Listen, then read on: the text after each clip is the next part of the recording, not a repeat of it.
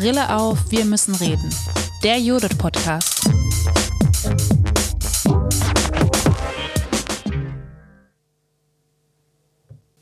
Herzlich willkommen zu einer Sonderfolge des Judith Podcasts. Immer wieder ist es in der Judith genauso wie in anderen Bereichen, dass uns tagesaktuelle Themen erreichen, von denen wir glauben, dass sie eine vielleicht auch schnelle Beantwortung brauchen. Genauso ging es uns am 28.02. am Montag, als wir eine Veranstaltung geplant haben und uns spontan entschieden haben, das Thema zu wechseln. Das Thema, was wir für die Veranstaltung festgelegt haben, heißt, was wir jetzt tun können. Nachdenken über politische Bildung im Angesicht des Krieges. Unsere Kollegin Kathleen Marquardt führt durch dieses offene Diskussionsformat, in dem alle Menschen, die im Zoom waren, beteiligt sein konnten. Wir stellen diese Folge digital zum Nachhören online, damit auch diejenigen Menschen, die sich aktuell mit der Thematisierung von Krieg im privaten wie auch im politischen auseinandersetzen, die Möglichkeit haben nachzuhören, auch wenn sie nicht live dabei sein konnten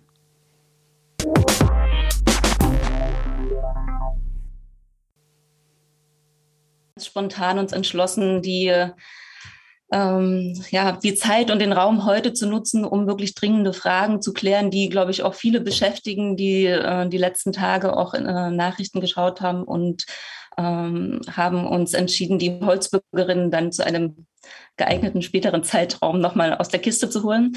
Ich freue mich trotzdem, dass das didaktische Quartett, was wir ursprünglich eingeladen haben, nämlich Heidi Bischof vom Netzwerk für demokratische Kultur aus Wurzen, der Norbert Hanisch vom Kinder- und Jugendring von der Servicestelle Kinder- und Jugendbeteiligung und äh, Özcan Karadenis vom ähm, Verband Binationale Familien und Partnerschaften aus Leipzig heute äh, trotzdem hier auch an dieser Diskussion so ganz spontan teilnehmen. Äh, Anja Besand war ja auch äh, für das didaktische Quartett geplant. Hallo Anja. Ähm, sie hat heute Morgen mit mir auch ganz viel nochmal gesprochen. Äh, was sind eigentlich die Fragen, die äh, es jetzt zu beantworten gilt? Wir haben ähm, uns Fragen gestellt, was muss politische Bildung oder was soll politische Bildung jetzt vielleicht tun nach den Ereignissen der letzten Tage? Ähm, welche Erwartungen gibt es vielleicht auch an äh, politische Bildnerinnen, an Institutionen, an Projekte, an Akteurinnen? Und ähm, welche Veränderungen oder mit welchen Veränderungen müssen wir vielleicht auch rechnen? Äh, beziehungsweise ähm, müssen wir diese ganzen Erwartungen, Veränderungen und vielleicht auch Aktionen überhaupt erfüllen? Das sind so Fragen, die uns im Team beschäftigt haben und die wir gerne mit Ihnen gemeinsam hier in diesem äh, Raum, den wir heute dafür öffnen, ähm, besprechen wollen. Wir werden nicht alle Fragen sicherlich beantworten können. Ähm, wir wollen auch äh, auf keinen Fall versuchen, äh, hier politische Analysen äh, vom Geschehen äh, in der Ukraine oder in Russland zu wagen. Dafür sind wir nicht die Expertin. Aber worauf wir gucken können, ist, ähm, was äh, macht das jetzt mit uns? Was macht das mit unserer Arbeit? Und was bedeutet vielleicht auch dieses Wort, was man äh, in den Nachrichten überall hört, Zeitenwende äh, für die Arbeit, die wir hier gerade auch vielleicht in Sachsen machen? Genau. Diskutieren Sie wirklich gerne mit, äh, gerne hier im Raum ähm, mit äh, Bild und Ton. Meine Kollegin äh, Nele May und Hanna äh, Steinfahrt werden äh, sozusagen im Chat äh, die Moderation so ein bisschen vorsortieren und ihre Fragen und Kommentare versuchen zu ordnen und dann mit äh, in die Diskussion reinzuwerfen.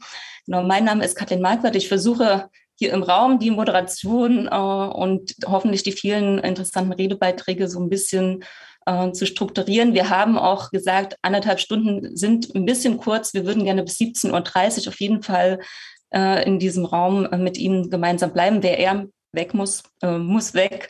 Aber dieser Raum ist auf jeden Fall noch länger als diese vorher geplanten anderthalb Stunden ähm, offen.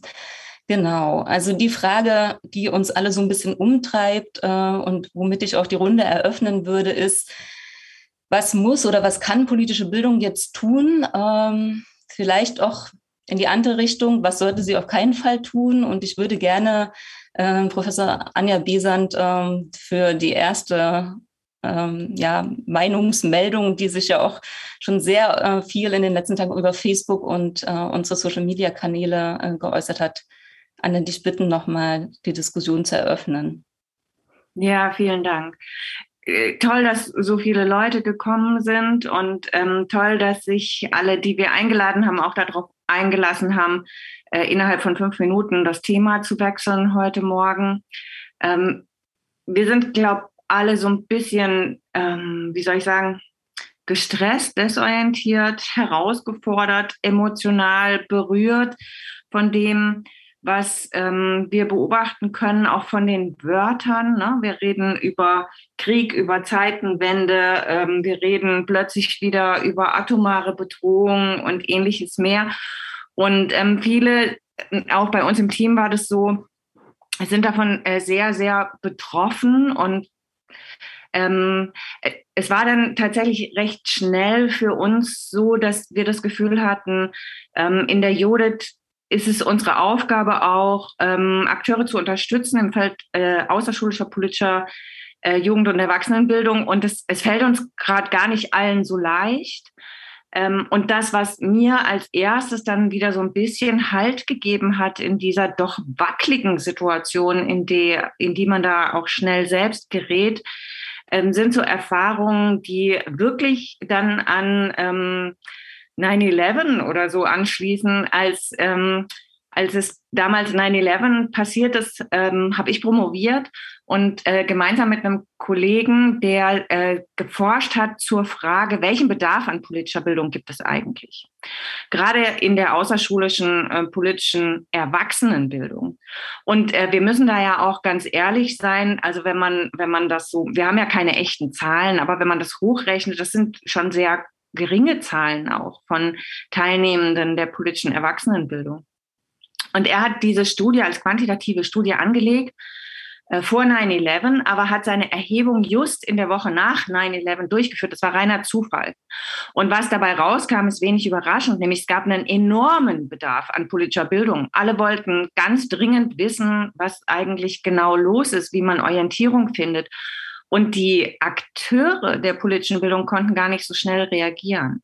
Der Bedarf wird dann eigentlich recht häufig von Medien übernommen, die dann anfangen, Dinge zu erklären. Und die sind einfach häufig ja viel schneller, als wir sein können. Das hat auch gute Gründe.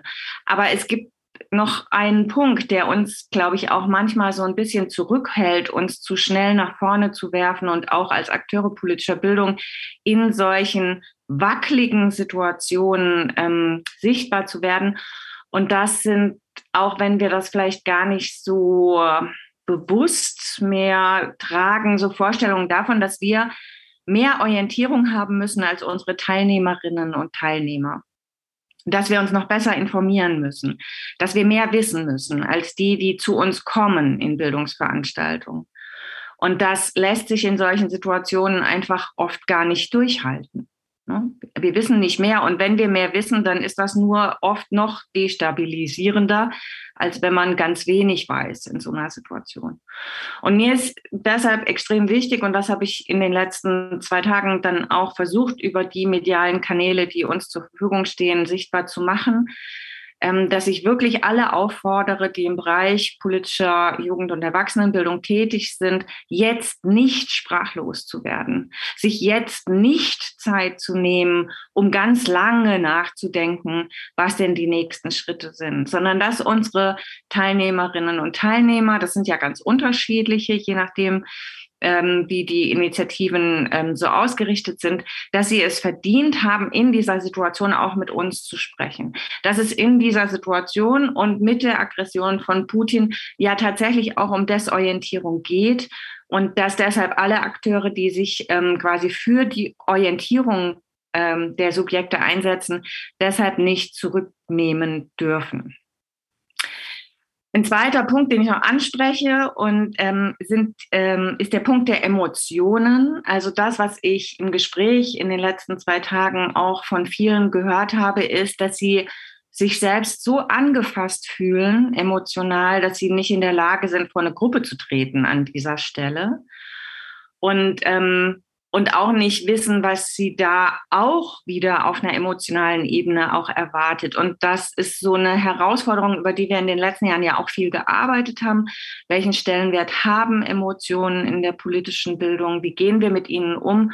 Und was ähm, in dieser Diskussion aber aus meiner Sicht noch immer viel zu kurz kommt, ist tatsächlich auch äh, die Emotionen von uns, die wir uns quasi als Bildungsverantwortliche vor eine Gruppe stellen oder die Gruppe organisieren oder ähm, äh, überhaupt das Thema setzen, ja auch ähm, zuweilen, dass wir uns auch selbst Emotionen zugestehen müssen.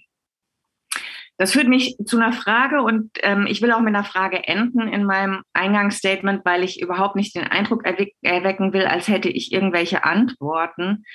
Nämlich, ich habe jetzt einerseits gesagt, es geht darum, dass unsere Teilnehmerinnen verdient haben, mit uns im Gespräch zu sein, um sie nicht so einer Desorientierung zu überlassen.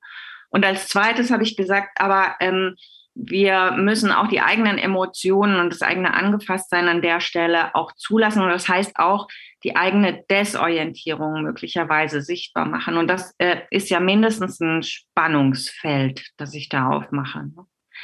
Ähm, ich glaube, dass einfach beides gleichzeitig richtig ist, aber dass es auszuloten ist, je nach Gruppe, wie viel wir von was an welcher Stelle dann auch zulassen. Aber was ich nicht zulassen möchte, ist Rückzug. Ich glaube, wir müssen jetzt schnell sein. Und das ist vielleicht so mein erster Beitrag zu dieser Diskussion und zu diesem Austausch von Fragen. Und ich will nur noch mal sagen, niemand muss hier Antworten haben. Ich habe wirklich auch keine Antwort.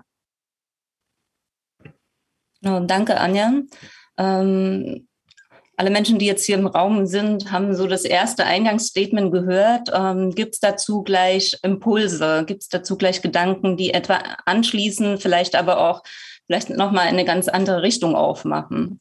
Ähm, Sie können sich gerne mit Handzeichen ähm, kurz bemerkbar machen und dann den Ton anschalten. Okay. Ich sehe Herr Schönfelder. Bitte schön. Danke. Ähm, danke, Anja. Das, ich finde das ähm, ähm, einen total wichtigen Gedanken, jetzt schnell zu sein und Orientierung zu geben. Wir hatten hier bei uns im Team tatsächlich nochmal ähm, die, das Gefühl, wir müssten vielleicht über die Kriegssituation hinaus denken, über, äh, an politische Bildung quasi dann im nächsten Schritt. Vielleicht passt das jetzt gar nicht, aber vielleicht machen wir die ganze Bandbreite mal von Fragestellungen auf und dann kann man das nochmal neu sortieren. Das muss der Kathleen leider machen, das Sortieren. Ähm, weil wir denken, ähm, dass, dass man natürlich aus dieser Kriegssituation ähm, auch wieder rauskommen muss. Ähm, und, äh, und dass wir jetzt schon sozusagen eigentlich dran denken müssen, dass wir uns kritisch als politische Bildnerinnen auch schon mit dieser Militarisierung ähm, von politischem Diskurs auseinandersetzen müssen und dem da auch immer Fragen dahinter kloppen, sozusagen. Ne? Also ist das jetzt wirklich alles richtig oder ähm, muss man trotzdem die, ähm, diese ähm, Aufrüstung der Bundeswehr und das, die Stärkung der NATO und diese Logik der Abschreckung die da wieder ins Spiel kommt und zu der ich leider auch im Moment keine Alternativen sehe, trotzdem auch begleiten mit einem Gegengewicht äh, zu sagen, es ist, kann aber jetzt nicht alles militärisch sein. Und das gilt jetzt für unsere Gesellschaft, glaube ich, aber, aber äh, gleichermaßen und vielleicht noch viel mehr für die ukrainische Gesellschaft. Ähm, und da hatten wir so die Idee, ob man, ob man nicht auch ein bisschen dadurch ins Handeln kommen kann, dass man sich so vorbereitet auf partnerschaftliche Projekte mit der Ukraine, um, um quasi so eine Demilitarisierung des öffentlichen Diskurses ähm, ähm, zu begleiten. Das, das glaube ich, kann man die nächsten drei Tage nicht sagen. Und solange das ein heißer Krieg ist, kann man, glaube ich, über politische Bildung schlecht sprechen in der Ukraine. Aber das, ähm, das glaube ich, können wir gut vorbereiten, ähm, weil, weil das so unsere Pflicht ist, da schon an den nächsten Schritt zu denken. Und der dritte Aspekt in dieser politischen Bildung ähm, im, nächsten Schritt ist die Frage, ob wir eine Chance haben, äh, sogar auf die öffentliche Meinung in Russland einzuwirken. Also, äh, weil, weil man ja auch das Gefühl hat, das hängt jetzt stark auch daran, ob sich die russische Bevölkerung hinter diesem Krieg stellt, weiterhin und länger, ähm, und warum sie sich dahinter stellt oder nicht dahinter stellt. Und dass es vielleicht nur ein kleiner Teil ist, der ähm, an Informationen über die politische Situation, Kriegssituation informiert ist und viele Teile eben nicht. Also ich sage mal, äh, sozusagen so eine radikale Idee, die, die vielleicht aber besser verdeutlicht, wohin wir wollen, ist, äh, müssten wir jetzt nicht 100.000 ähm, Smartphones kaufen und nach Russland schmuggeln und äh, müsste nicht äh, ähm, das Starlink äh, in Russland auch freigestellt werden, damit man die Informationen direkt äh, an Russinnen und Russen bringen kann und, und ein Gegengewicht zu der Staatspropaganda aufbauen kann. Das sind so die Aspekte, wo ich denke, also äh, die deutsche Gesellschaft äh, nicht sozusagen zu begleiten, damit es nicht so ein militärisch, militaristischer Diskurs wird, die Ukraine, der Ukraine helfen oder das vorbereiten, das zu demilitarisieren wieder und, und eben zu gucken, ob man in Russland ähm, Partnerschaften ba bauen kann, die das Land aus, diesem, aus dieser Logik daraus kriegen. Vielen Dank. Ich sehe jetzt äh, noch zwei Handmeldungen, einmal Herr Heinemann und einmal Herr Hanisch. Ähm, Nele, kannst du mir ganz kurz helfen, wer äh, da jetzt vielleicht reihenfolgemäßig äh, zuerst? Zunächst einmal Herr Heinemann, bitte. Okay, danke schön. Ja, danke. Ähm, ich würde tatsächlich zwei Gedanken mal reinbringen, die so eher aus O-Tönen kommen. Ich habe gestern im Nachrichten gehört, eine Frau, die in Berlin mit ihrer Tochter demonstrieren war, haben vielleicht andere auch gehört, und die sagte, sie sei seit der Wende 89 jetzt das erste Mal wieder auf die Straße gegangen, ähm, weil sie mit ihrer Tochter was tun wollte. Und ich glaube, dass da ein Handlungsbedarf liegt, weil ich glaube, dass viele, viele Menschen, und da behaupte ich auch in Dresden ist das Potenzial groß oder hier in der Region, einfach das, das Demonstrieren verlernt haben oder noch nie gelernt haben. Und ähm, natürlich auch die Frage, was man damit anrichten oder ausrichten kann, immer im Baum steht. Das ist der erste O-Ton. Der zweite O-Ton, wo ich denke, wo wir ein massives Handlungsfeld auf uns zukommen sehen. Ich habe ähm, mit einer russischen Kollegin gesprochen, die sagte, oh Gott, oh Gott, jetzt wird die ganze Welt uns hassen. Ja, die ganze Welt wird Russland hassen dafür, dass Putin äh, angegriffen hat. Und äh, wir werden, glaube ich, in unserem, und ich will mich da nicht mit der Glaskugel versuchen, wir werden hier vor Ort im Land mit einem erheblichen äh, ähm, auch Hass auf verschiedene Nationalitäten wieder zu tun haben und neu konfrontiert werden.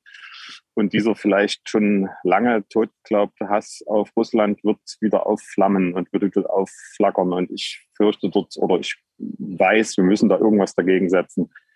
Das ist also auch so ein, so ein, so ein offenes Ende. Ja, naja, das sind so die zwei Gedanken, die ich einfach mal reinwerfen wollte, weil ich glaube, da können wir hier bei uns und müssen wir hier bei uns anfangen. Sie merken, ich lasse jetzt die Gedanken erstmal sozusagen in so einer großen Sammelrunde. Wir wollen das auch gar nicht bewerten. Es ist, geht, glaube ich, heute wirklich darum, viele Gedanken zu sammeln, einige Gedanken vielleicht auch äh, nochmal ähm, abzuwägen oder weiter zu spinnen. Genau. Und äh, Norbert Hanisch hatte nochmal eine Handmeldung. Ähm, und äh, Tina, ich sehe dich. Du dann danach. Danke. Norbert? Ja, ähm, äh, danke Kathleen und ähm, das, was jetzt äh, Stefan Schönfelder und äh, Tobias äh, jetzt eingangs gesagt haben, das macht verstärkt für mich gerade nochmal so das, was Anja zu Beginn sagte mit der mit der mit der Desorientierung. Also dass hier, glaube ich, so ganz viele Ebenen, auch also jetzt im Diskurs, aber auch im gesellschaftlichen Miteinander eine Rolle spielen. Ne? Als ich jetzt heute früh die, die Info bekommen habe, dass das hier aus sehr, sehr guten Gründen ähm, umswitchte, ich habe auch gemerkt, das war dann auch erstmal so diese persönliche Betroffenheit, wirklich dieses, dieses surreale, dieses fassungslose, wir reden wieder über Krieg in, in Europa. Das ist so, das ist so unwirklich und das verschiebt so persönliche Maßstäbe. Was ist jetzt wichtig? Ich habe mich äh, gestern noch über mein äh, und ärgert heute, mich heute immer noch über meine Lieblingsfußballmannschaft. Und dies ist die Frage, ist das gerade dran? Ist das richtig? So banal ist das? Also was ich deutlich machen will, so diese Ebene von persönlicher Betroffenheit, dass ich mich in der Tat dabei erwüsse, was ist jetzt, äh, was ist jetzt richtig, was ist ähm, dran? Und äh, zugleich ist es wichtig, und da bin ich ähm, bei dem, was Anja gesagt hat, nicht, nicht zu schweigen, auch wenn das schwer ist, hier so einen Raum zu geben, einfach eine Einladung auszusprechen, Dinge loszuwerden. Ich glaube, das ist ganz wichtig, dieses Prinzip, dass Worte helfen können, das ist ja ja auch nicht, äh, das ist jetzt auch nicht, ähm, das ist jetzt auch nicht neu und dass es ein wichtiger Baustein ist neben dem, was jetzt gerade passiert. Ne? Tobias hat es gesagt, äh, an verschiedenen Orten äh, krasse gesellschaftliche Solidaritätsbekundungen, Hilfsinitiativen, die, die anlaufen aus dem Boden von jetzt auf gleich, die da Großes anschieben, aber auch, dass auf der politischen Ebene was passiert, dass Entscheidungen ähm, getroffen werden. Und vielleicht ist das so ein bisschen mein Versuch, jetzt den, den, die Brücke zu schlagen äh, zur zur politischen Bildung und auch was die, ähm, was die außerschulische politische Bildung da, ähm, da leisten kann. Denn neben dem Raum geben für was bewegt dich, was ist dir gerade wichtig, welche Sorgen, welche Ängste, welche Hoffnung hast du, ähm, ist, glaube ich, jetzt auch die, nicht glaube ich, es ist die Frage wichtig, jetzt auch mit Kategorien ähm, von politischer Bildung ranzugehen, nämlich ähm, vielleicht mit der Reflexion, also sich bewusst zu sein, was bewegt mich eigentlich gerade dem, wenn ich mit Kolleginnen spreche, mit Freunden spreche, mit äh, in Arbeitskontexten ähm, spreche, aber auch zu schauen, wie informiere ich mich jetzt eigentlich über das, was passiert? Wie trenne ich da die Spreu vom Fake-Weizen? Äh, oder wie unterscheide ich zwischen Putin als Aggressor und der russischen Zivilgesellschaft. Also da stecken, ähm, glaube ich, Potenziale drin bis hin zu der Frage, ähm, dass es jetzt vielleicht nach der ähm, nach der Flüchtlingsthematik und Corona möglicherweise jetzt gerade der dritte Einschlag ist, der in Freundeskreisen, in Familien, in kollegialen Kontexten was, was spaltet. Und ich glaube, Spaltung haben wir gerade ähm, mehr als genug. Und deswegen finde ich, dass äh, dort die politische Bildung äh, jetzt in ihrem schulischen, aber auch im außerschulischen Kontext eine, eine ganz wichtige Rolle spielt. Und ähm, der, der 16. Kinder- und Jugendbericht hat ja kürzlich erst auch auf Potenziale und Herausforderungen auch hingewiesen. Und hier ist jetzt meines Erachtens auch eine neue Chance, das, das zu thematisieren. Und ich bin sehr gespannt auch auf die Rückmeldung aus der Runde, wie das gelingen kann. Denn die Herausforderungen waren ja auch deutlich, wie thematisiere ich das, bin ich gut informiert genug, kann ich das halten, etc.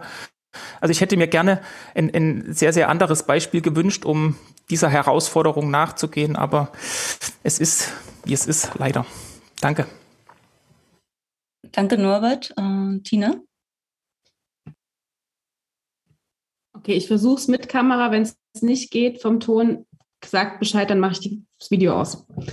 Ähm, ich finde, es sind ganz viele spannende Sachen schon gefallen und ich würde einfach noch ein bisschen mehr auf diesen Berg packen von Fragen, die wir irgendwie, also die mir in den letzten Tagen ganz, ganz viel gekommen sind. Und ähm, die sind natürlich nicht nur von mir, sondern die sind inspiriert aus ganz vielen Sachen, zum Beispiel von ähm, der Berichterstattung von Katapult, dem Katapult-Magazin, das kennen vielleicht einige, was mir zum Beispiel in letzter Zeit ziemlich viel Halt gegeben hat, weil es eine sehr gute, sehr genaue, sehr trotzdem fok also fokussierte ähm, Auseinandersetzung mit dem Russland-Angriff auf die Ukraine sozusagen geboten hat.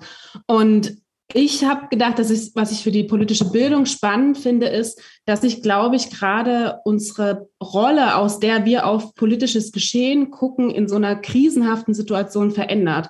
Also El Hotzo, ich weiß nicht, ob den einige von euch kennen, das ist ja auch jemand, der Zeitgeschehen als Blogger, würde ich jetzt mal auf Twitter, aber auch auf Instagram und auf anderen Kanälen kommentiert, hat so geschrieben, dass ähm, er hat gesagt, Zeitzeuge sein ist das Schlimmste. Und das fand ich irgendwie ganz spannend, auch für politische Bildung, sich diese Frage zu stellen von dieser plötz plötzlichen Zeitzeuginnenschaft, weil das verändert was darin, wie wir politische Themen besprechen. Ne? Also sie sind viel näher, sie sind jetzt. Wir haben keine kein Abstand, ne? also wir haben keine Distanz zu der Situation, wir haben diese Orientierungslosigkeit und da stelle ich mir schon die Frage, wie geht politische Bildung mit dieser plötzlichen Zeitzeuginnenschaft um? Das fand ich irgendwie eine spannende Frage und eine Frage, die mir also wirklich ganz wichtig ist und die mir aber auch schwerfällt und die ähm, ich aber auch an einem O-Ton von einer ähm, Journalistin aus Berlin gehört habe, äh, den ich gestern gelesen habe. Ich kann auch gerne nochmal nachschauen, gleich von wem das konkret war. Ist, wem erklären wir da eigentlich den Krieg in politischer Bildung? Also wem, wen haben wir vor uns? Und ich finde, das war zum Beispiel in der Demonstration gestern auch ähm, in Dresden, ne? also diese O-Töne von wir sind jetzt hier alle und wir haben alle noch keinen Krieg erlebt ähm, und wir müssen jetzt irgendwie uns damit konfrontieren. Das stimmt ja so nicht. Also wir haben ganz viele Menschen auch in Sachsen und in Deutschland, die aus Kriegsgebieten kommen. Und ich fand das auch ganz spannend, was vorher gesagt wird. Also wen haben wir im Raum? Also einerseits zu vermitteln, dass es kein Krieg der Russen ist, sondern ein Krieg Putins, den er gerade führt.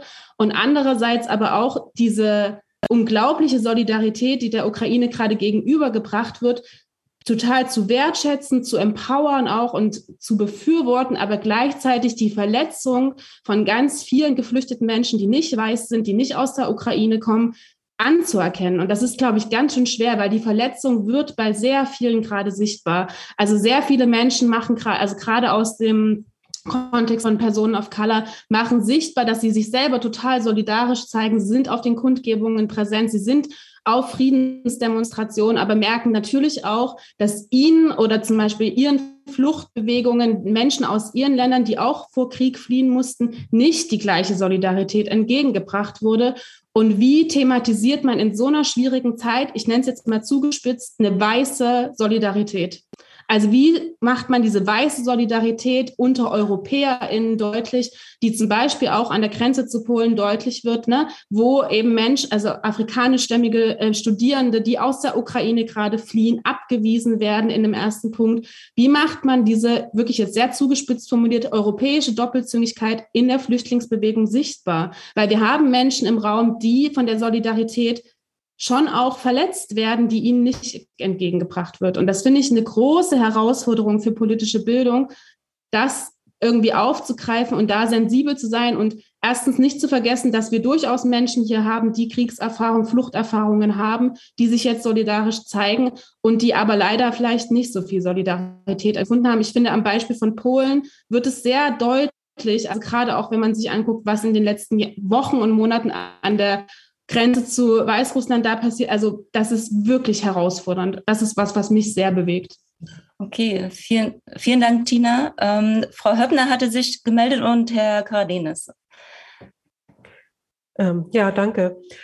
Ähm, ich, mir, gingen, mir gingen ganz viele Gedanken durch den Kopf und einer ist der, dass, äh, den, der, der wurde jetzt gerade angesprochen schon mal, äh, die Kriegssituation ist nicht so neu. Die Geflüchteten, die äh, vor Krieg geflüchtet, geflüchtet sind und hierher gekommen sind. Und der Umgang ist das eine. Das andere ist, wir hatten in den letzten 20 Jahren auch in Europa beziehungsweise 30 Jahren Kriege. Es ist keine ganz neue Situation.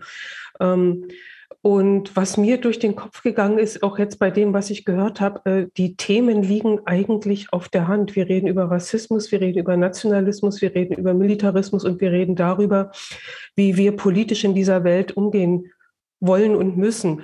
Und äh, ich glaube sozusagen, diese Sprachlosigkeit kommt von der Emotionalität, die ich auch total habe. Und das hängt auch noch mit meiner DDR-Sozialisation zusammen, wo die Rolle zur Sowjetunion, zu den Nachfolgestaaten ähm, immer noch mal sozusagen auch was mit mir als Mensch macht. Aber ähm, ich glaube, die Situation, also wir haben eigentlich die Ideen und die Konzepte da. Wir, wir müssen sozusagen uns darauf besinnen. Und was ich noch ganz interessant fand, jemand, ich glaube, es war Herr Hanisch, sagte was von Reflexionsräume eröffnen. Ähm, wir werden nicht mehr wissen als andere, aber ich glaube sozusagen, wir werden vielleicht in der Reflexion gemeinsam zu den Ergebnissen und zu den Themen kommen, über die es jetzt zu sprechen gilt. Genau. Danke. Vielen Dank, Frau Höppner. Özcan? Ja, jetzt wurde von ein paar Punkten, die ich sagen wollte, beziehungsweise die mir so ein bisschen, ähm, die mich so ein bisschen umtrieben wurden, wurde das eine oder andere schon gesagt, aber ich fand es ähm, tatsächlich sehr spannend. Ja? Also ich komme tatsächlich auch aus der politischen Bildungsarbeit, aber jetzt aus einer außerschulischen und auch eher Erwachsenenbildung ähm, und hauptsächlich vor allen Dingen aus einer rassismuskritischen. Und ähm, was wir uns zumindest so auf die Fahnen schreiben, ähm, ist dann auch häufig einfach ähm, Wissensordnung ein Stück weit kritisch zu betrachten, ähm, Imaginationen sich zu äh, vergegenwärtigen, äh, Gefühle, die aufkommen, sich mal ein bisschen genauer anzuschauen und kritischer zu hinterfragen. Also wenn, wenn zum Beispiel so von Zeitenwende die Rede ist, ja, wenn, wenn ähm, von Destabilisierung die Rede ist, von Desorientierung die Rede ist oder ähm, von, davon, dass emotional angefasst sind Leute, ne, dass sie Sorgen haben, Ängste, Handlungsdruck, war, glaube ich, auch die Rede. Ja, dann, dann sind das für mich ganz spannende Punkte, bei denen ich sehr hellhörig werde, wenn ich gerne ehrlich bin. Ja, ähm, ich frage mich zum Beispiel, und das wurde jetzt auch schon genannt, ne, also ähm, sind, sind wir wirklich, stehen wir vor einer Zeitenwende? Ist das so? Also ich kann da jetzt keine Antwort in dem Sinne geben, aber ist das so? Sind wir tatsächlich vor einer Zeitenwende? Also was wir bisher hatten, waren halt Stellvertreterkriege und die nicht zu gering. Ja, und diese Stellvertreterkriege, die haben wir eigentlich seit den 50er Jahren.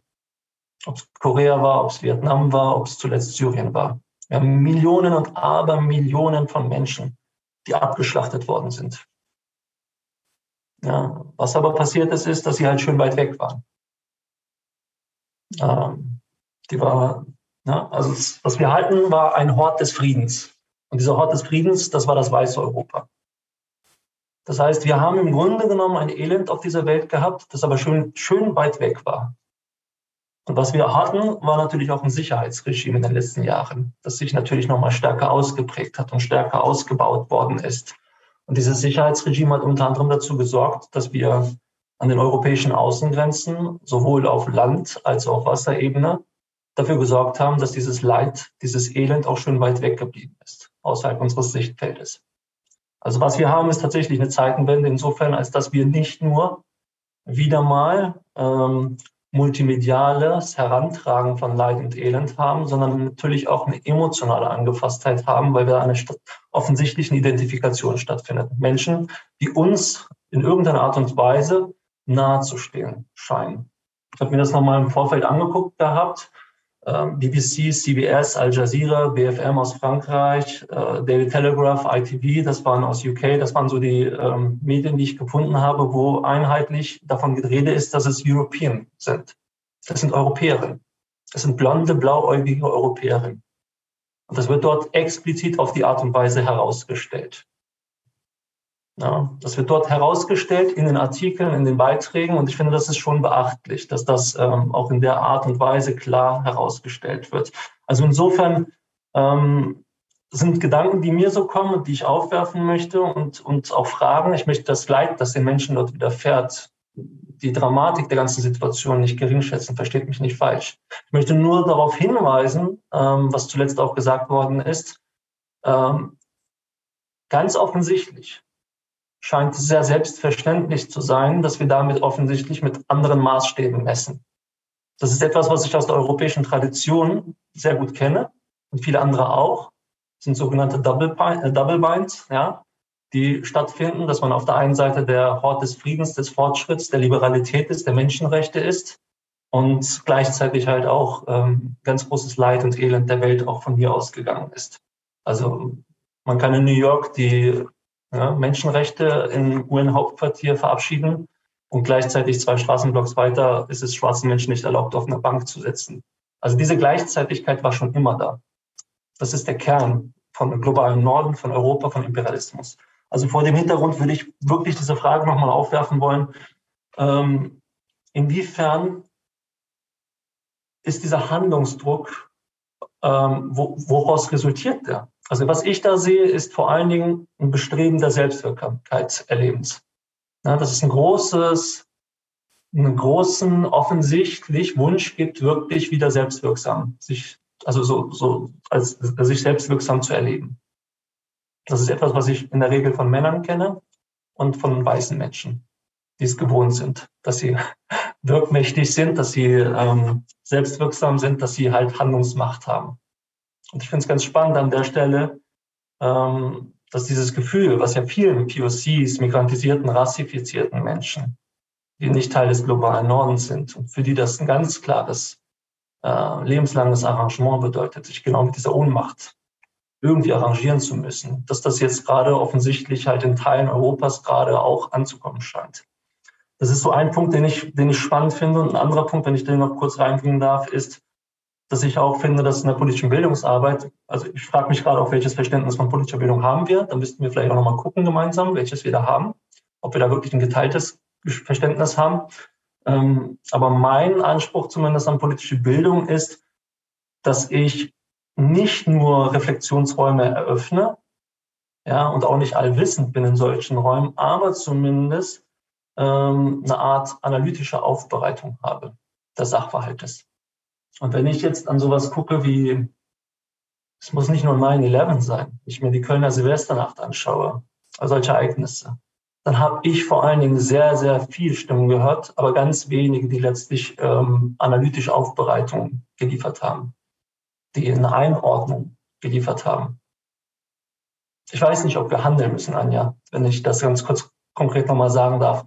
Ich habe nach 9-11, habe ich in den ersten zwei, drei, vier Jahren und danach auch noch mehr, habe ich eine Unmenge von politischen Bildnern, sogenannten politischen Bildnern erlebt im Feld, Islamwissenschaftler, Arabisten, Orientalisten zumeist, die als Quereinsteiger ins politische Bildungsfeld gegangen sind und die bis heute so viel Schaden angerichtet haben, dass ich gar nicht weiß, wo man da alles anfangen und aufhören soll mit dem Aufräumen.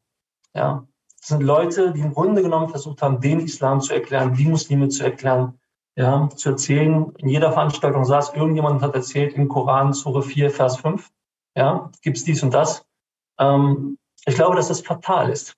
Ich glaube, dass das wirklich fatal ist, weil das Ganze unter dem Label von Expertise läuft und mit diesem Label dann an Menschen herangetragen wird, die das dann auch ein Stück weit, entweder natürlich gibt es da manche, die das nicht so eins zu eins übernehmen und hinterfragen, aber für viele ist das doch irgendwie Ausdruck von Wissen. Und das ist für mich problematisch. Ne? Vor dem Hintergrund, also vollste Solidarität, was da gerade passiert, den armen Menschen, in vielerlei Hinsicht extrem schlimm. Aber aus einer rassismuskritischen Perspektive, einer machtkritischen Perspektive, sind die Fragen, die sich mir jetzt gerade stellen, Wieso um alles in der Welt ist es so, dass Ukrainerinnen mit einem ukrainischen Pass in Polen ganz schnell durchgewunken werden, von der Deutschen Bahn bis irgendwo überall hin gefördert werden, zugleich aber bis vor kurzem noch ganz andere Menschen ganz anders behandelt worden sind? Wieso ist es so, dass zum Beispiel zahlreiche nigerianische Studentinnen, die in der Ukraine studiert haben und studierend sind und auch an der polnischen Grenze aufwarten, dass sie zurückgeschickt werden? Obwohl sie dann legalen Studierendenstatus haben und auch natürlich vor Krieg flüchten.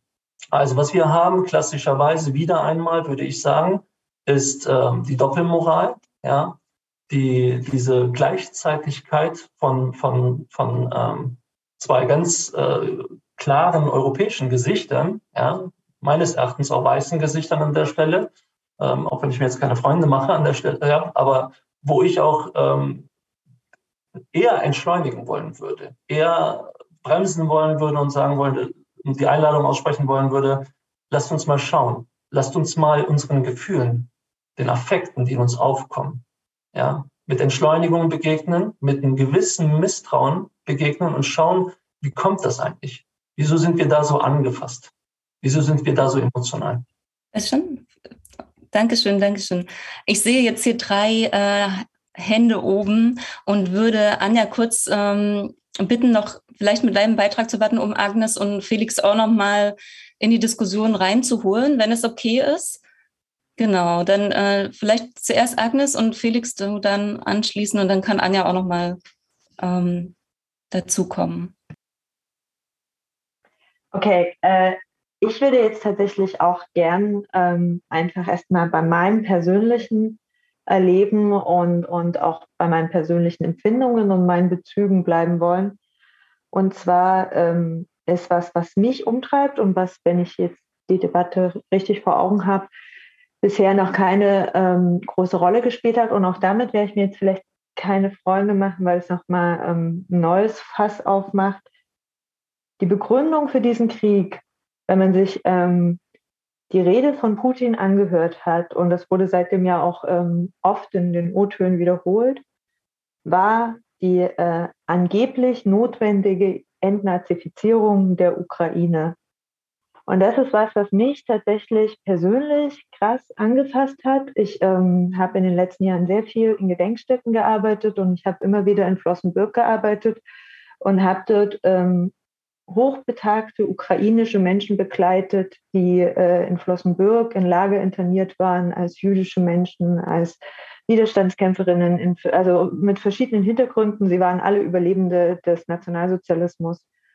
Und ähm, habe jetzt auch gerade ähm, über Instagram folge ich einer jungen Fotojournalistin, die ich eben auch einmal in, in Flossenbürg kennengelernt habe, die da ihre Oma begleitet hat und die ähm, die einfach Teil dieser Demokratiebewegung war. Und ich finde es ganz beeindruckend, wie sie ähm, auch immer wieder auf Englisch versucht, jetzt gerade so ähm, zu droppen, was passiert um sie herum, wie nimmt sie Dinge wahr. Das macht sie jetzt auch nicht erst seit letzten Donnerstag, sondern das macht sie ähm, seit 2014, vermutlich schon davor. Ich kenne sie halt jetzt einfach noch nicht länger.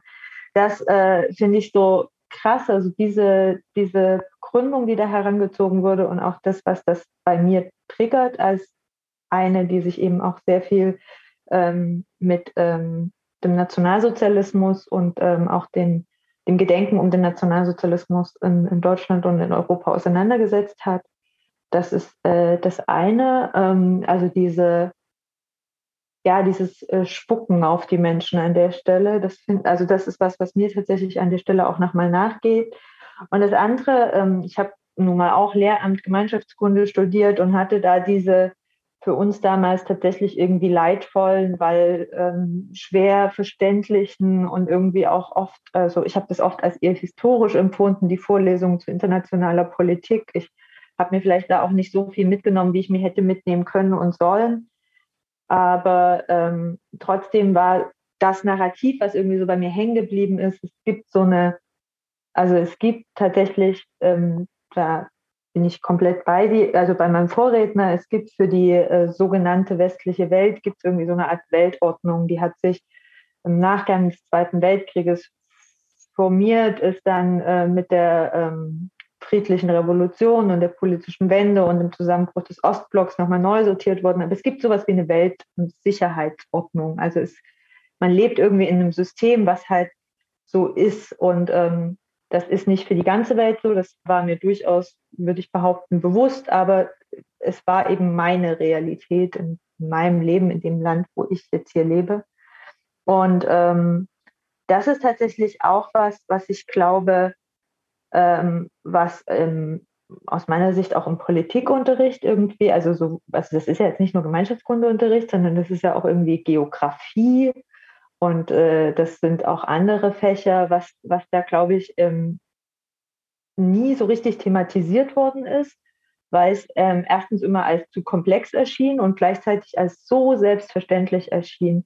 Also, ähm, und dass das sich jetzt äh, quasi, dass das gerade so in Frage gestellt wird und so gewaltvoll in Frage gestellt wird und auch eben nicht, ähm, also da, da gibt es jetzt quasi keine, also es gab ja quasi oder ähm, ich nehme es eben auch so wahr, dass es nicht äh, ein, ein Volk ist, was da ein anderes angreift, sondern dass es quasi ein, am Ende einzelne Menschen sind, einzelne Machthaber, ähm, die da jetzt gerade agieren. Das ist äh, das Zweite, was mich umtreibt. Das Dritte ist tatsächlich, und auch das knüpft vielleicht ein Stück weit an meinen Vorredner an, ähm, und ähm, also einfach eine Beobachtung, die ich habe, ähm, dass ich mich gerade mit Menschen ähm, darüber unterhalte, mit Eltern von Kindern so im maximal Grundschulalter, eher frühes Grundschulalter, ähm, wo die Kinder tatsächlich ähm, kein Konzept von Krieg haben. Und jetzt ähm, dieses Wort, dieses Konzept, diese, dieser Begriff so prominent quasi ähm, bei ihnen irgendwie am Abendbrotstisch zu Hause stattfindet und sie sich anfangen, darüber auseinanderzusetzen. Und ähm, das finde ich, ähm, das waren für mich durchaus auch immer sehr bewegende, berührende Gespräche, wie, wie spricht man über Krieg mit Kindern. Und auch da ist tatsächlich auch meine Realität, dass das ähm, bisher in, in, also mit Kindern in meinem Umfeld ähm, entweder im, im, Kontext von Geflüchteten, danach am ehesten der Afghanistan-Krieg tatsächlich eine Rolle gespielt hat, ähm, oder dass es dann tatsächlich um den Krieg ging, den der quasi, den ihre Urgroßeltern oder Ururgroßeltern erlebt haben. Also dass das ähm, irgendwie mal ein Thema ist, aber immer als etwas, was tatsächlich e, entweder räumlich oder zeitlich sehr weit weg ist. Und diese räumliche und zeitliche Nähe beziehungsweise Gleichzeitigkeit, das ist das, was, was jetzt, glaube ich, bei mir persönlich tatsächlich auch nochmal ein, ähm, ein anderes Gefühl auslöst. Das kann ich ja erstmal nur so beschreiben. Das ist ja, also das ist halt erstmal einfach so. Danke. Dankeschön, Agnes. Ähm, ich glaube, alle im Raum merken, dass äh, ganz viel Emotionalität auch jetzt hier bei uns im Raum ist und ähm, viele Menschen da auch sehr persönliche Betroffenheiten haben, viele persönliche Gespräche geführt haben, vielleicht auch Leute kennen, die ähm, äh, ja, vielleicht auch in der Ukraine leben oder äh, die Ukraine verlassen haben. vielleicht nochmal sozusagen der Hinweis an alle, die jetzt hier im Raum sind. Wir wollen heute weniger darauf gucken, wie, wie können sich oder was können wir tun, um die Lage dort äh, zu verbessern oder zu verändern. Oder wir können auch die Lage, glaube ich, gar nicht bewerten, äh, sondern die Frage nochmal dahin mehr zu lenken, ähm, wir als politische Bildnerin, als Institutionen, als Akteure, ähm, meinetwegen mit unseren Projekten, ähm, wo können wir ansetzen oder wo müssen wir vielleicht auch nochmal zwei Schritte zurückgehen oder auch warten, so wie Öststand es nochmal gesagt hat. Also müssen wir schnell sein oder müssen wir eher langsam sein oder langsamer sein und ähm, vielleicht äh, Dinge auch noch mal ein bisschen ähm, ruhiger angehen. Genau. Ich hole noch mal Felix und Anja. Ähm, ja, also für mich ist das auch ein persönliches Thema. Ich habe ähm, mehrere Jahre in Russland gelebt und gearbeitet und habe war auch einige Wochen in der Ukraine und auch in der Ostukraine und ähm, bin, glaube ich, persönlich sehr stark betroffen auch von den ähm, von den ähm, Geschichten meiner Freundinnen und Freunde aus Russland und der Ukraine, die hier in Sachsen leben ähm, und mit den Problemlagen, mit denen die gerade da auch konfrontiert sind. Ähm, ich habe, ähm, also ich sehe auf der einen Seite gerade bei äh, Menschen aus Russland auch wirklich die Angst, dass, ähm, dass sie dafür verantwortlich gemacht werden, aber auch ähm, große ähm, Differenzen zwischen dem, was zum Teil auch die Familien in Russland glauben und sehen und was sie selber glauben und sehen. Ähm, und das, ähm, da finde ich, kann auch ein Auftrag politischer Bildung drinstecken, zu sagen, ähm, wie kann man Russinnen und Russen in Deutschland unterstützen, ähm, sie fit zu machen im Umgang mit Fake News ähm, wie kann man in Familien in Konfrontationen gehen. Da sind wir ja, also da haben wir ja Konzepte, die müsste man gegebenenfalls sprachlich zugänglich machen. Und ich glaube, sowas brauchen vielleicht Menschen, oder das ist mein Eindruck, was, was Menschen aus Russland, die in Sachsen leben, vielleicht brauchen. Und ähm, auch für ähm, UkrainerInnen, ähm, ich habe eine Bekannte von mir, ähm, versucht auch gerade ihre Familie da rauszuholen. Und da fehlt es manchmal auch einfach an übersetzten Informationen. Also da war nicht klar, dass die Züge gerade umsonst sind für Menschen aus der Ukraine, ähm, um nach, durch Polen nach Deutschland zu kommen. Ähm, und das wäre quasi ja auch noch eine Frage, und das geht ein bisschen auch in Richtung das, was Stefan Schönfelder gesagt hat, ähm, wie man ein Gegengewicht zu der russischen Propaganda schaffen kann. Vielleicht, also eher, wie macht man quasi Informationen zugänglich, ähm, auch für Leute, die da, die auch betroffen sind, auch einfach, ähm, einfach sprachlich. Ähm, da habe ich dann einfach übersetzt, ne? aber das, das wäre ja auch, also wir haben zum Beispiel Twitter-Kanäle, wir haben Möglichkeiten, Dinge auch zu übersetzen und zugänglich zu machen, dass man ähm, sowas auch einfach dann nutzt. Das sind so Gedanken, die ich habe ähm, in Bezug auf, auf das, was da gerade passiert. Genau. Danke, Felix. Anja, bitte. Ja, ich, ich will als erstes sagen, dass ähm, ähm, mich berührt gerade, dass hier so viele Menschen den Eindruck haben, in dieser Diskussion sich keine Freunde zu machen. Ähm, Ötchan, wir sind so froh, dass du da bist und dass du mit der Eindrücklichkeit, die dir eigen ist, diese Themen äh, nochmal ansprichst. Ich, ähm, ich glaube, ich widerspreche dir nicht, aber ich, ich äh, reagiere nochmal auf das, was du gesagt hast. Einerseits, äh, um es rauszuheben, aber andererseits ähm, um diese vielleicht fruchtbare Auseinandersetzung, die sich vielleicht wirklich an diesem schneller oder langsamer, die es sich zwischen uns äh, da jetzt ähm, abzeichnet, äh, so ein bisschen auszuloten. Also natürlich hat es was mit Persönlichkeiten zu tun. Ich will immer schnell sein. Alle, die äh, für mich arbeiten, wissen das. Ich, äh, ich will ganz schnell und immer sofort alles.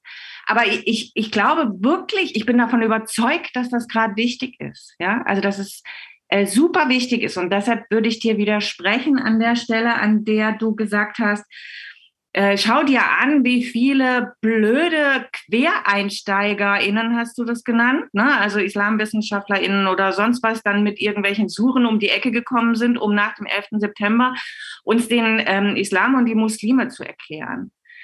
Ich stimme dir zu, ja, also über die Gefährlichkeit von, von dieser Sache. Aber für mich passt das auch total in mein Bild, nämlich dass die politische Bildung sich total zurückgehalten hat, nicht sprechfähig gewesen ist und deshalb irgendwelche anderen Leute engagiert hat, die keine Ahnung von politischer Bildung hatten und dann Islam und Muslime erklärt haben. Ja, also da, deshalb dürfen wir uns nicht zurücklehnen, damit ähm, tatsächlich da ein bisschen Sinn und Verstand in die Debatte kommt ich glaube, dass wir hier festhalten können, oder es würde mich total wundern, wenn das nicht so ist, dass auf dem To-Do-Zettel, was jetzt nicht passieren darf, ganz oben mit drauf steht, dass die Perspektiven aller Geflüchteter nicht vergessen werden dürfen. Und dass ähm, wir aber, wenn wir uns jetzt weniger damit beschäftigen, was natürlich auch wichtig ist, eine politische Analyse, ja, brauchen wir natürlich. Aber in dieser Veranstaltung geht es ja jetzt weniger um die politische Analyse als darum, zu sagen, was machen wir in der politischen Bildung. Ähm, dass, dass ich fast hoffe, dass das eine Chance ist, ja, dass man, dass man das erklären kann, an diesem Beispiel. Ich meine, es sind sogar Arbeitserlaubnisse jetzt erklärt worden für die äh, Geflüchteten aus der Ukraine, die dürfen arbeiten. Äh, es gibt wirklich eine Ungleichbehandlung an dieser Stelle. Und, und können wir nicht in der politischen Bildung genau das nutzen, um zu dem Punkt zu kommen, zu sagen, warum fühlt sich das offenbar für Menschen hier unterschiedlich an, ob die Leute gerade aus Syrien kommen oder aus der Ukraine. Ist das nicht genau unsere Aufgabe im Bildungskontext? Weil ich es mir aber auch nicht verzwingen kann, äh, möchte ich nur einen Gedanken, der jetzt weniger politisch bildnerisch, der, äh, sondern auch stärker politisch ist, noch teilen, weil ich würde schon sagen, ich habe Angst davor, dass dass es so ähnlich läuft eigentlich wie, wie damals mit den syrischen Geflüchteten. Weil wenn wir uns nochmal vergegenwärtigen, wie das in den ersten Tagen, Wochen gewesen ist, ja, und wie, wie es sich angefühlt hat, ähm, zu sehen, als die ersten Syrerinnen und Syrer in den deutschen Bahnhöfen angekommen sind und wie die Leute da standen und sie willkommen geheißen haben. Und ich dachte, es ist ein anderes Deutschland. Ja, das hat sich leider überhaupt nicht gehalten. Aber wir wissen ja auch nicht, ob es sich jetzt hält. Also ob nicht die Schwurbeler jetzt auch sehr schnell das wieder zurechtgeschwurbelt kriegen und wir dann auch gegen die Geflüchteten, oder wir, wir, wir natürlich nicht, aber die bundesrepublikanische Stimmung sich auch gegen die geflüchteten Ukrainerinnen und Ukrainer ähm, wenden wird. Das, das wissen wir nicht. Es wird wahrscheinlich nicht genau das Gleiche sein. Aber also mein Plädoyer wäre sehr, ähm, in die Richtung gehen, genau das, genau diese Ungerechtigkeit, die so offensichtlich ist, ja, jetzt in Bildungsprozessen zu nutzen, um ehrlich äh, ins Gespräch zu kommen, warum diese Unterschiede gemacht werden, warum sich das unterschiedlich anfühlt, warum da unterschiedliche Formen von Angefasstsein offensichtlich ähm, äh, äh, auf der Hand liegen. Das wäre mein Plädoyer an dieser Stelle. Und dass wir hier nicht mehr die ganze Zeit Angst haben, uns hier keine Freunde zu machen. Vielen Dank, Anja. Äh, Norbert hatte noch seine Hand gehoben. Ja, die Angst, sich Freunde zu machen oder nicht, die kenne ich auch aus fußballerischen ähm, Diskussionen. Äh, zwei Dinge, zwei Dinge ähm, bewegen mich jetzt nochmal. Äh, das eine, ich ähm, würde gern nochmal den äh, sozusagen den den Aspekt, also die die Chance, wo sozusagen der in sozusagen oder die Chance, die in politischer Bildung liegt, nämlich diesen Aspekt der Reflexion nochmal mal ähm, auch nochmal stark zu machen bei dem, ähm, was ich jetzt hier auch so verschiedentlich gehört habe, also diese, diese gesellschaftlichen Zuschreibungen, Imagination, die es gibt, äh, zu hinterfragen und mit diesem Hinterfragen und in Frage stellen und reflektieren, aber auch nicht bei den eigenen Sichtweisen aufzuhören. Ich glaube, die äh, Seiten, die beiden Seiten gehören zu der, äh, zu derselben ähm, Medaille. Und das andere, ähm, was mir jetzt äh, noch durch den Kopf gegangen ist, ich hatte jetzt kürzlich das Vergnügen, im Podcast zu lauschen. Da ging es um ein Buch Politische Bildung in reaktionären Zeiten und da ging es um das Thema ähm, Umgang mit Rechtsextremismus auch im Klassenzimmer. Und da ging es im Grunde um eine ähnliche Thematik von der Frage her, wie geht man damit um, wenn man das mitbekommt? Also wie thematisiert man es? Wie macht man es? Ähm, äh, sichtbar. Und da hat mir der Gedanke, da hat Stefan was ausgeführt dazu und das ist der Punkt, zu dem ich will, wie man diese Diskussion, wie, es gelingt, das aus dem akademischen Dunstkreis rauszuheben, ohne jetzt Dunstkreis äh, negativ zu meinen. Ne, ihr, ihr versteht mich ähm, richtig, aber ich habe ich hab das auch in der Diskussion um die jetzt um, um Corona oder auch um äh, im Zuge der Flüchtlingsthematik, dass es total schwierig ist, an Lebenswelten anzuknüpfen, die gänzlich andere sind als die hier Vertretenden. Also wie mache ich das? Also wie komme ich dort ins Gespräch? Wie nehme ich das ernst und wie thematisiere ich das? Ähm, wie komme ich an Lebenswelten, an Sichtweisen, an Weltbilder ran oder damit in, in, in Berührung, in Kontakt, durchaus auch in ernsthaften Kontakt, wenn das gänzlich ähm, gänzlich andere sind. Und das scheint mir in der Tat eine Herausforderung zu sein, wenn jetzt die Zielgruppe vielleicht noch keine eigenen Konzepte von dem hat, was Krieg ist, aber oder wenn sich aber in den Köpfen des Gegenübers ein ganz, ganz anderes Bild von dem festmacht, wie es anscheinend oder scheinbar ist. Also das, das, das wäre, das wäre auch eine Frage, ne? Anja, wenn du vorhin gesagt hast, wie sieht dieses, also wie kann dieses ehrliche Gespräch ausführen? Wie können wir ganz konkret diese Chance jetzt nutzen? Wie, wie kann das aussehen in einem Gespräch mit jemandem, der anscheinend sehr klar weiß, wie der Hase läuft? Danke, Norbert, nochmal. Ähm, die Tina und Özcan, du hast dich auch nochmal gemeldet. Jetzt weiß ich nicht genau. Ich würde Tina macht so. Ähm, dann würde ich sagen, Özcan, fängst du an. Versuchen kurz zu machen. Also soll jetzt hier gar nicht um irgendwelche potenziellen Freundschaften gehen. Bei mir, ähm, ja, mir ging es jetzt eher darum, dass ich da vielleicht eine, eine Schlagrichtung, die erstmal so eingeschlagen worden ist, ähm, so, so eine Schlussrichtung, äh, ein bisschen konterkariert habe. Mir geht es um zwei Punkte. Mir geht es jetzt nicht um die armen Islamwissenschaftler, um das nochmal vielleicht kurz auszuführen. Mir geht es darum, dass da ähm, dass da letztlich auch eine Projektlogik hintersteht, eine Finanzierungslogik steht, eine Aufmerksamkeitsökonomie. Ja, das heißt, wir haben letztlich ähm, Ressourcen, die äh, zu bestimmten Zeiten in bestimmte Felder gesteckt werden. Und dann geht es nicht um die einzelnen Individuen, um die AkteurInnen und die Institutionen, die das ausfüllen. Ne? Die kommen, die kommen von überall her, die gibt's immer. Ja? Mir geht es darum, dass da äh, Ressourcen dahinter stehen, Aufmerksamkeitsökonomien dahinter stehen. Ja, und das ist, ähm, das, das bewirkt etwas. Ja, also wenn wir das Thema Islamismus groß haben in Sachsen und das Gefühl haben, das ist die größte Bedrohung, Islamisierung des Abendlandes, fängt hier in Sachsen an, dann dauert es nicht lang und dann haben wir hier Träger, die gepimpt werden ohne Ende mit Unsummen von Geld und dann hast du halt auch Leute, die da drin arbeiten und die sind dann halt präsent in allen Facetten bis hin Ne, in allen Bereichen sind die dann da und vorhanden. Das ist die Logik, die ich dahinter kritisiere. Also sprich, es gibt eine, diese, diese, diese Projektlogik, ja, die halt einfach bestimmte Sachen nach sich zieht. Und der zweite Punkt, den ich nochmal sagen wollte, ist, ich bin auch ein Typ, der gerne irgendwie Impulse hat, denen auch nachgeht. Es gibt nur bestimmte Bereiche, bei denen ich tatsächlich mittlerweile meinen Impulsen misstraue oder miss, denen ich zu misstrauen gelernt habe, in Teilen. Ja, und das geht um die Punkte, wo es halt so um Affekte geht.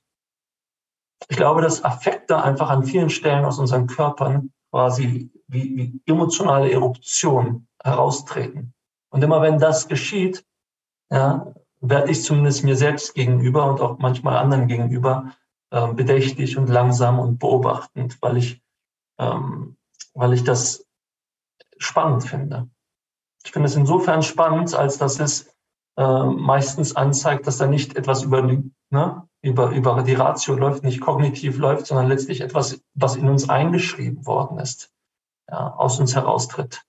Und ähm, wenn wir jetzt von Krieg zum Beispiel sprechen, die vermeintliche Unwissenheit über Krieg, die vermeintliche Kontaktarmut zu Kriegsgebieten, dann würde ich da sagen, nein, das ist nicht wahr. Das ist jetzt nicht nur irgendwie der PlayStation oder Netflix geschuldet. Da gibt es mittlerweile in jeder zweiten Klasse mindestens ein Kind, das das irgendwie live und hautnah erlebt hat. Also es gibt genug, ähm, genug Bezugspunkte. Was aber passiert, ist ganz offensichtlich, dass wir das nicht auf dieselbe Art und Weise einordnen wie Krieg, der jetzt irgendwie an der Grenze, an der osteuropäischen Grenze stattfindet. Es ist ganz offensichtlich, dass die, dass da die Art und Weise, wie das in uns eindringt, oder nicht abgehalten wird, nicht abperlt an uns, ja, nicht rausgefiltert wird, dass da offensichtlich, offen, ganz offensichtlich andere Mechanismen greifen. Und an den Stellen, glaube ich, können wir viel lernen. Insofern, als dass es ähm, ganz offensichtlich rassistische Bilder gibt, ja, die sich an bestimmte, beispielsweise Kriegsbilder knüpfen, ja, ineinander greifen, vermengen. Und das sind Punkte, wo es, glaube ich, wirklich äh, spannend werden kann. Und, und vielleicht einen ganz kurzen letzten Punkt. Ich sehe den Punkt, den du machst, Anja, im Sinne von Sprachlosigkeit verleitet ja letztlich, hält den Raum offen. Und solange ein Raum ähm, quasi offen ist und nicht von, von äh, versierten, sprachgewandten und Menschen, die was zu sagen haben, ausgefüllt werden, dann, dann wird der halt irgendwann auch von anderen angeeignet. Insofern sehe ich schon auch den, diesen, diesen Imperativ dass Menschen, die was zu sagen haben, die einordnen können, die Impulse geben können, dass die auch mit ähm, ne, ihre Stimme erheben und Raum auch füllen, auch Verantwortung übernehmen an der Stelle.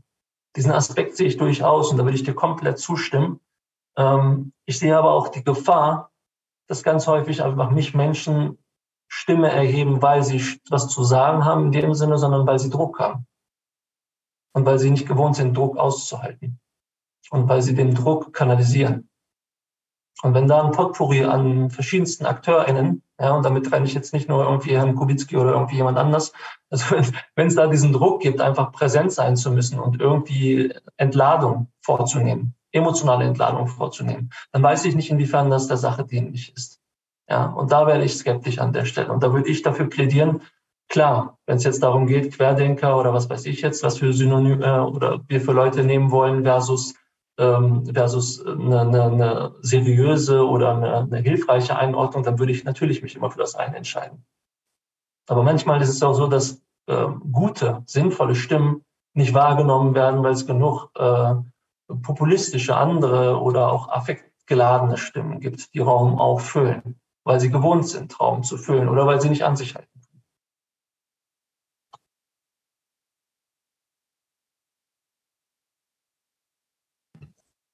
Okay, vielen Dank, Özcan. Und Tina hatte noch eine Handmeldung.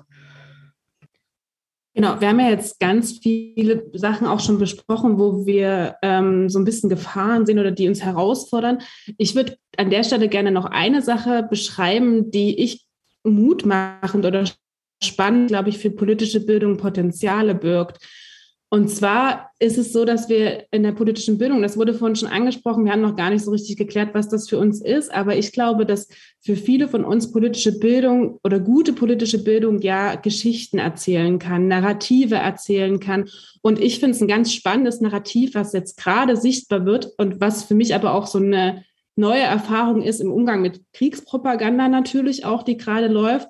Aber was ich spannend finde, ist die Erzählung und das Narrativ dieser sehr demokratisch wehrhaften UkrainerInnen. Das finde ich super spannend. Also was machen wir? Welche Geschichten wollen wir in der politischen Bildung weiter erzählen? Also ich fand, das hat Stefan auch am Anfang ja gesagt, jetzt über diesen Kriegszustand, der sehr hoffentlich nicht allzu lange andauern wird. Ne? Aber welche Narrative erzählen wir danach? Welche tragen wir weiter? Und das finde ich super spannend. Also jetzt gerade zu sehen, einerseits ein bisschen die Überraschung darüber, wie demokratisch wehrhaft die UkrainerInnen sind, wie viel Selbstwert, wie viel Selbst, ähm, wie sagt man, ähm, also wie viel Selbstwirksamkeit in dieser demokratischen In diesem demokratischen Selbstverständnis liegt. Und das finde ich schon total spannend. Also wie können wir das weitererzählen? Ich habe das gestern auch gelesen, dass zum Beispiel ein Lehrerinnenkollektiv dann gepostet hat, noch nie ist es sichtbarer und wichtiger gewesen zu sagen, Demokratieerziehung ist das Wichtigste, was es gibt in unterschiedlichsten Ländern. Ja, und das finde ich schon eine ganz spannende Erzählung zu sagen, okay, ist das ein Narrativ wie, und wie greifen wir das jetzt auf von den so wehrhaften und so demokratisch scheinbar gefestigten UkrainerInnen, die sich sich dieser Invasion von Russland jetzt widersetzen. Das finde ich als Potenzial. Gleichzeitig merke ich, dass ich mich zum Beispiel super, super schwer tue, mit diesen Militär, militärischen Heldenerzählungen.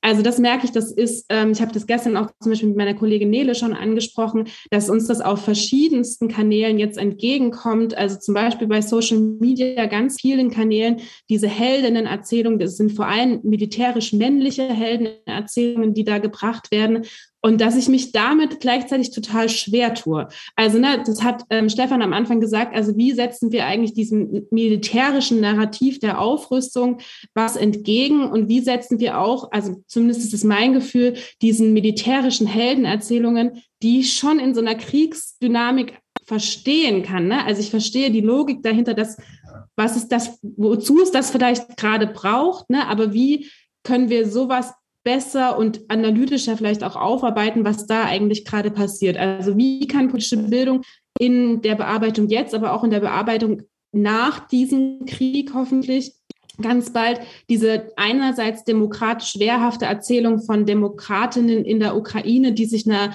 ähm, diktatorischen Invasion widersetzen, weitererzählen und wie können wir aber auch kritisch mit Kriegspropaganda zum Beispiel dieser ich finde ja schon fast romantisierten, heroisierten militärischen Erzählungen von Soldatinnen und auch von den Präsidenten ähm, umgehen? Das sind noch zwei Fragen, die ich mir für politische Bildung ganz viel stelle.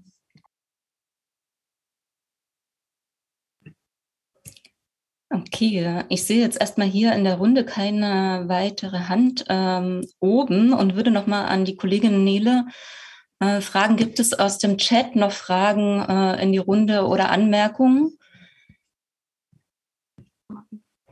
Genau, also ähm, okay, also ich sehe, dass äh, Agnes sich meldet und es gab eine ähm, eine Kommunikation mit ähm, der Frage, wie soll man eigentlich auf Kinder reagieren, die Fragen stellen, wie kommt der Krieg jetzt auch zu uns? Muss der Papa auch in den Krieg? Muss ich mich jetzt schlecht fühlen, wenn ich trotzdem mein Panzer-Videospiel spiele? Das kam als Frage im Chat. Okay. Ähm, Anja, ist das äh, genau zu, der, äh, zu dem Kommentar aus dem Chat oder Mhm, da, sonst würde ich erstmal Agnes ähm, das Wort geben. Äh, ich hätte mir jetzt tatsächlich die Frage gestellt, ähm, wir sind ja recht viele in der Runde immer noch, ähm, wer von Ihnen, wer von euch tatsächlich bei diesem oder anderen Kriegen ähm, schon ganz praktische Erfahrungen zur Behandlung in der politischen Bildung hat. Also ähm, das fände ich schön, wenn wir das vielleicht auch nochmal miteinander teilen könnten. Auch durchaus anknüpfend an diese Frage, ähm, muss man jetzt schnell sein oder sollten wir schnell sein oder sollten wir erstmal zurücktreten und ähm, die Dinge bewerten? Weil das tatsächlich was, was ich auch ähm, spannend finde, so diese Frage, wie, wie schnell reagiert man jetzt gleichzeitig?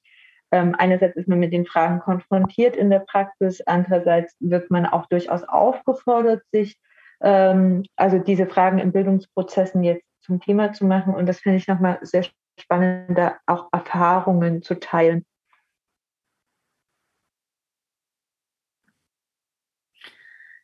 Kann das ja versuchen aufzugreifen und mit der Kinderfrage zu verbinden und auch so ein bisschen noch mit der Frage, was ist überhaupt politische Bildung? Ich habe jetzt auch den Eindruck, dass, ähm, dass es sinnvoll wäre, das möglicherweise zu klären, aber vielleicht kann man das auch überhaupt gar nicht klären, weil politische Bildung nämlich je nach Handlungsfeld auch oft was ziemlich Unterschiedliches ist.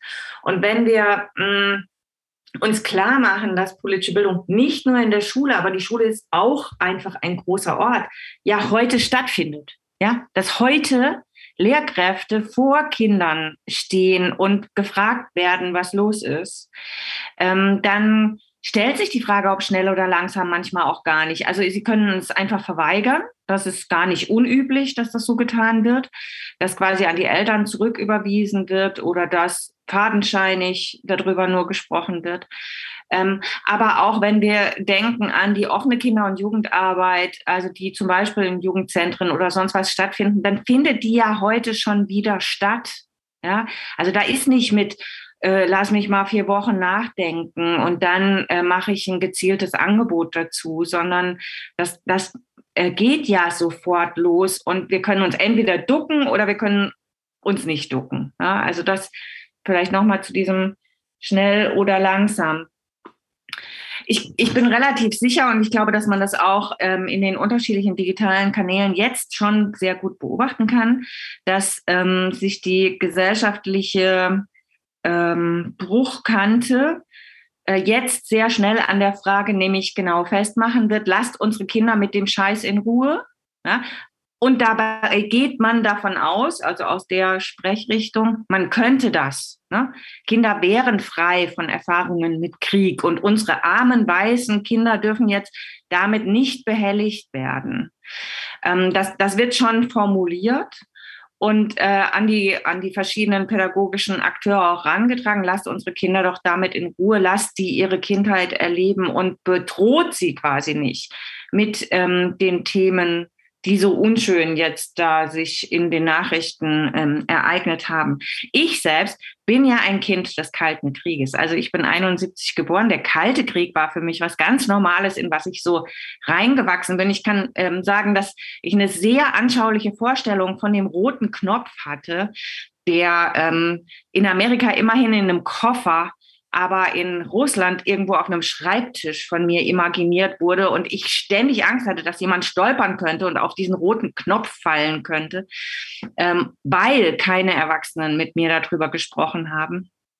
Also deshalb würde ich sagen, ähm, es macht einfach überhaupt keinen Sinn, die Kinder davon fernhalten zu wollen. Sie schnappen genug auf und auch da würde ich wieder sagen, sie haben es verdient, dass man mit ihnen spricht. Und sie haben es auch verdient, dass wenn sie jetzt Retraumatisierung oder sonst was erfahren, weil sie schon Erfahrungen mit Krieg haben, auch das ernst genommen wird in ihrer Empfindsamkeit. Ähm, damit habe ich nochmal versucht, diese Kinderthematik und die Geschwindigkeitsthematik so ein bisschen zusammenzudröseln. Und gehe weiter an Dave. Ja, ich würde gern ähm, meinen Eindruck schildern über die Frage schnell und langsam und Einordnung und Emotion. Weil ich glaube, dass beide Fragen zusammenhängen. Ähm, ich habe auch ja gehört, also zum einen sagen wir, okay, wir sind sprachlos, wir sind überfordert, das scheint das emotionale Sprechen zu sein. Wir suchen nach Orientierung und nach Einordnung, das scheint dieser rationale Teil zu sein. Oder wir wünschen uns erstmal Analysen und Zurückhalten. Wir wollen nicht affektvoll handeln und dabei vielleicht Fehler begehen. Und äh, ich glaube, das kennen wir ganz oft aus der politischen Bildung. Und ich glaube, dass ein großes Potenzial ist, das nicht in Gegenpole zu trennen, sondern zusammenzudenken. Auch hier, ähm, weil es uns meiner Meinung nach erlaubt, das Problem besser zu denken wir sehen das Problem, dass es eine Doppelmoral gibt. Wir sehen das Problem, dass äh, manche Leute vielleicht mit Hass reagieren.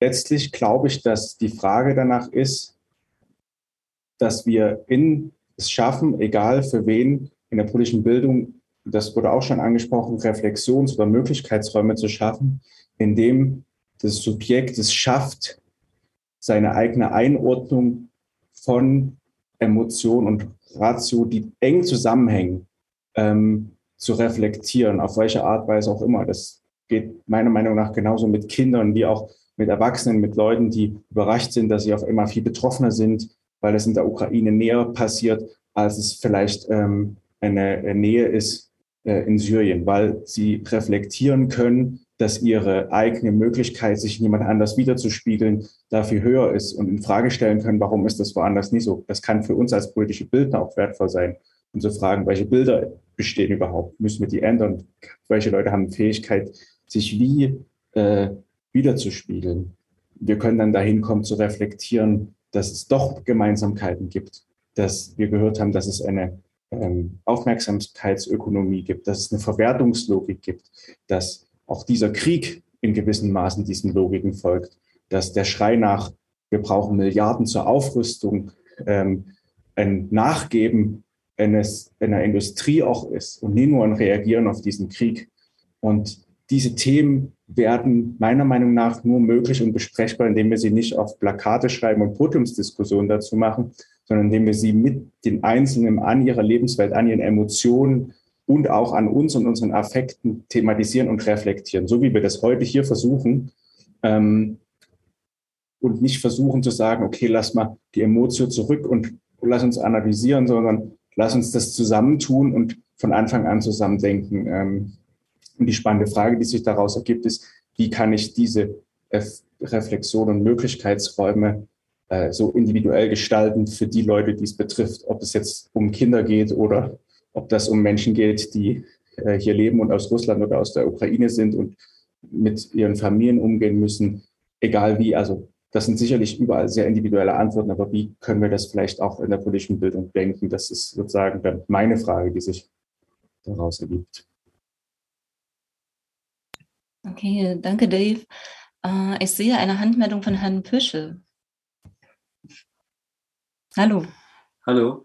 Ähm, Hallo in die Runde. Ich bin ein bisschen später eingestiegen, ähm, deswegen habe ich den Anfang verpasst, aber ähm, ich wollte jetzt an der Stelle gerade nochmal rein, ähm, weil es gerade darum ging, ja, fängt man jetzt Kinder auf oder, oder sagt man, ich will jetzt damit irgendwie vielleicht äh, nichts zu tun haben. Und ähm, ich selber bin Lehrer an der Schule.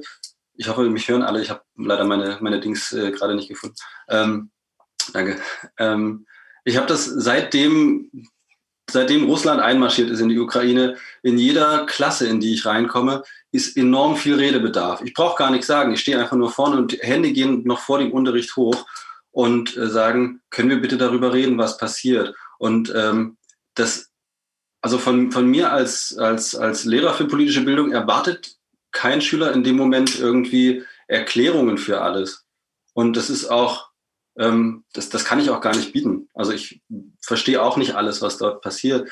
Aber ich habe auf jeden Fall gemerkt, dass das Reden mit, äh, mit jungen Menschen darüber ganz wichtig ist, weil die, ähm, die wollen auch nicht, die, also die, die brauchen auch nicht alles verstehen, aber die, die haben ganz viele Ängste auch tatsächlich. Also es ist eine emotionale Frage. Ähm, und das aufzufangen, finde ich, ist, ist gerade in so einem Moment, wie wir es im Moment haben, ähm, eine ganz wichtige Aufgabe. Und was ich auch festgestellt habe, es ist, ähm, es ist sehr wichtig, ihnen auch zu zeigen, dass, äh, dass ich auch nicht die Antworten auf alles kenne. Ich, äh, ich mache das auch transparent, dass ich mir auch Sorgen um bestimmte Sachen mache. Ähm, ich mache ihnen damit keine Angst, aber ich sage ihnen, dass es mir genauso geht wie ihnen. Ähm, und sie fühlen sich da, glaube ich, ganz gut aufgehoben. Also im Moment ist es, würde ich sagen, die allerwichtigste Aufgabe irgendwie aufzufangen, ähm, wenn man vor jungen Menschen ähm, steht oder mit denen interagiert, ähm, das aufzufangen, was in ihren Köpfen vorgeht. Ich lasse meine Schülerinnen und Schüler einfach mal ihre Gedanken äußern. Die müssen nicht immer Fragen stellen. Manchmal reden die auch einfach nur und sagen, was ihnen im Kopf vorgeht. Und ein zweiter Punkt, äh, der, der mir hierbei noch wichtig ist, warum ich denke, dass wir auf jeden Fall ähm, in Interaktion mit jungen Menschen ähm, irgendwie da was auffangen sollten und nicht sagen, wir schieben das irgendwie an Eltern oder sonst irgendwas, ist äh, die Tatsache, dass ich festgestellt habe, je jünger die Schülerinnen und Schüler werden, ähm, dass sie sich sonst andere Kanäle suchen, wo sie Erklärungsmuster äh, versuchen zu finden. Und diese Kanäle, das kennen wir auch aus Nichtkriegszeiten, äh, sind äh, Social-Media-Kanäle, wo ganz seltsame Informationen zum Teil dann geteilt werden, die ähm, ja, die nicht auf, auf Fakten basieren, die ähm, ja, die versuchen, irgendeine, irgendein Narrativ zu bedienen, was de facto nicht korrekt ist. Und dann ist es, glaube ich, ganz gut, auch andere Einschätzungen zu hören. Und eine Schülerin meinte heute auch zu mir, es ist, sie, sie, äh, dass es ihr ganz wichtig ist, mal unterschiedliche Positionen zu hören, von Eltern, von Freunden, aber auch von Lehrkräften. Ähm, und ja, deswegen würde ich mich da einfach anschließen. Ich weiß jetzt gerade nicht, wer es gesagt hat, aber auf jeden Fall mit jungen Menschen über das Thema gerade reden. Ähm, egal wie, wie gut man da selbst jetzt informell auf, also mit Informationen aufgestellt ist, aber ähm, einfach Angebote zu schaffen, über das zu reden, was passiert, glaube ich, ist sehr wichtig. Das wollte ich nur noch mal ergänzen an der Stelle. Wir haben dazu eine ähm, perfekt passende Frage im Chat, die das ähm, was Sie gesagt haben, jetzt noch mal ein bisschen erweitert, nämlich gibt es LehrerInnen oder andere BildnerInnen im Raum, die heute schon in Konfrontation mit dem Ukraine-Krieg gekommen sind und ähm, erklär, erzählen können, was sie gemacht haben? Das ist die Frage.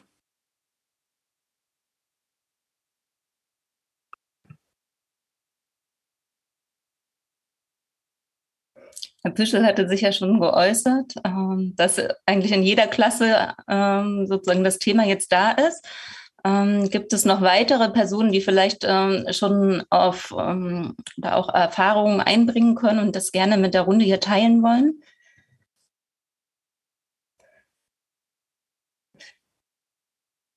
Okay, ich sehe keine Hand. Nele, siehst du Zeichen im Chat? Okay, dann ist Herr Püschel der einzige Lehrer, die einzige Lehrkraft, die heute vielleicht hier auch zugeschaltet ist. Ähm, wir werden es auf jeden Fall weitertragen. Genau, äh, Tina meldet sich. Tina, bitte. Genau, ich kann nur eine Erfahrung weitergeben, die ich von befreundeten politischen Bildnern gehört habe. Und das habe ich am Anfang auch schon gesagt, das ist jetzt quasi ein unbezahlter Werbeblock für Katapult nochmal. Also, weil ich glaube, dass es ja auch vielen so geht, die also auch Haupt beruflich damit konfrontiert werden, sozusagen, also in, also mit Fragen zu diesem ähm, Russlandkrieg und die aber ja gleichzeitig auch nicht alle Zeit der Welt haben, sich ständig mit allen Informationen irgendwie zu, also alles, alles, alles zu lesen. Und ich hatte den Eindruck, und das ist auch die Rückmeldung, die ich von verschiedenen Menschen bekommen habe, dass die ähm, Seite des Katapult-Magazins sehr viele, sehr kompakte Sachen gut zusammenbringt und zum Beispiel auch nicht, das hatte ich heute mit nicht so sehr bildlich irgendwie, also nicht so sehr Kriegsbilder reproduziert und nutzt zur Aufklärung, sondern eigentlich Material zur Verfügung stellt, was auch erstmal relativ unproblematisch mit jungen Menschen zum Beispiel auch angesehen werden kann. Ne, also die zum Beispiel auch, das hatte Agnes vorhin gesagt, die Rede von Putin in ihren Argumenten auf zwei, drei Slides auseinandernehmen.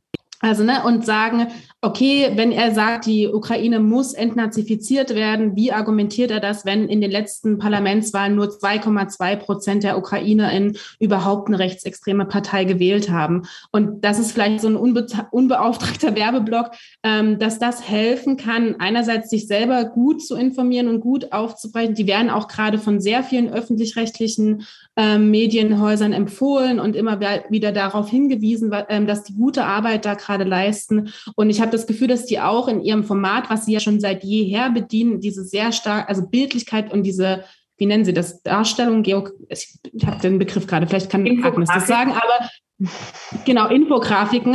Das haben sie ja jetzt nicht erst in diesem Kontext erfunden für sich, sondern sie sind wirklich Profis da drin. Und ich habe den Eindruck, und auch das ist mir also herangetragen worden, dass das vielen in der Auseinandersetzung und der Inter Information weiterhelfen kann.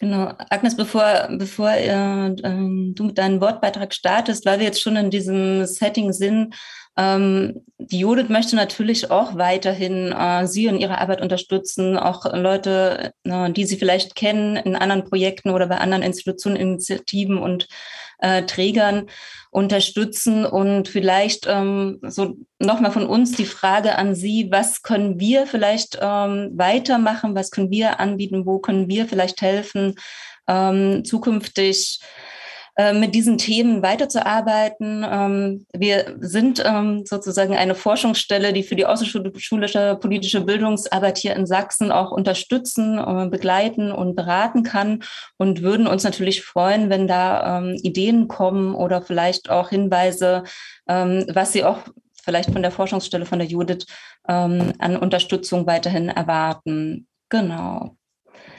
Agnes, bitte. Äh, genau, also ein Gedanken, den ich mir bis jetzt schon aus der Diskussion äh, mitgenommen habe und wo ich aber auch gerade noch so ein bisschen dran rumknaubel, weil das ja nicht so leicht ist, ähm, gerade mit jungen Menschen. Wir haben heute sehr viel über sehr junge Menschen gesprochen, mit jungen Menschen auch über un unter Umständen unmittelbare Erfahrungen oder auch ähm, ja, also Erzählungen von, von Großeltern, von Eltern können sich ja auch sehr unmittelbar anfühlen, gerade wenn sie sehr prägend sind in der Kindheit, wenn sie öfter stattfinden, wenn sie wiederholt werden. Ähm, also ich glaube, das ist nicht leicht, diese Erfahrungen sozusagen immer in den Raum zu holen und dann auch noch ähm, professionell zu behandeln, sodass man ähm, der einzelnen Person und der Gruppe gerecht wird. Aber gleichzeitig finde ich den Gedanken spannend, ähm, durchaus da auch äh, zu sagen, es gibt verschiedene Erzählungen vom selben Phänomen und was, was ist gleich, äh, was ist unterschiedlich und warum nehmen wir auch Dinge unterschiedlich wahr. Das also ist für mich gerade so ein super spannender Gedanke. Ein anderer Gedanke, den ich gerade noch hatte, das ist so ein, also es ist auch schon wieder ein bisschen politisch, aber ich glaube, es wird auch durchaus nochmal eine spannende Frage für politische Bildung. Und das ist etwas, was, ähm, glaube ich, auch sehr unmittelbar eine Rolle spielen wird, ist tatsächlich die soziale Frage, die ähm, eher über kurz als über lang äh, mit diesem Krieg auch hier unmittelbar für Menschen in Deutschland damit verbunden sein wird. Also das ist ja was, was sich auch schon abgezeichnet hat. Es wird ähm, quasi im Alltag von Menschen so massive Auswirkungen haben, dass sich nochmal soziale Fragen neu und anders stellen. Und ich glaube, auch darüber ähm, zu sprechen und das aufzufangen, auch Ungerechtigkeiten, die sich daraus ergeben, ähm, das besprechbar und verhandelbar zu machen, das ist, glaube ich, auch nochmal eine Herausforderung, der sich politische Bildung stellen muss.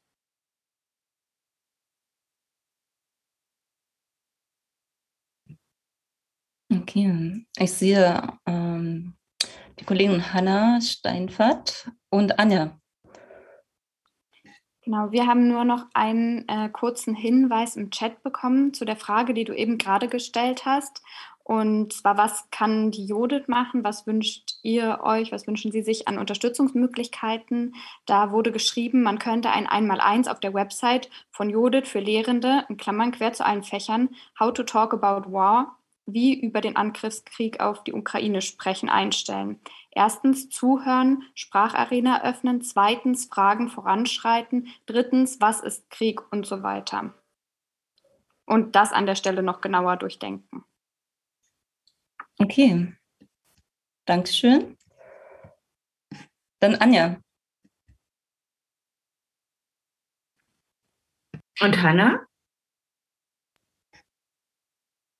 Ich glaube, Hanna hatte, genau. Okay. Ja, dann, also ich, ich habe fast das Gefühl, ich kann schon so ein bisschen zusammenfassen, vielleicht, auch wenn äh, wir jetzt noch nicht ganz am Ende der Zeit, die wir dann noch zusätzlich eingeräumt haben, angekommen sind, habe ich das Gefühl, wir können das langsam so ein bisschen auch abschließen. Ich finde die Abschlussfrage ganz gut, die ähm, Kathleen Marquardt auch gestellt hat, nämlich dieses, also was nehmen wir jetzt mit und was machen wir dann vielleicht auch?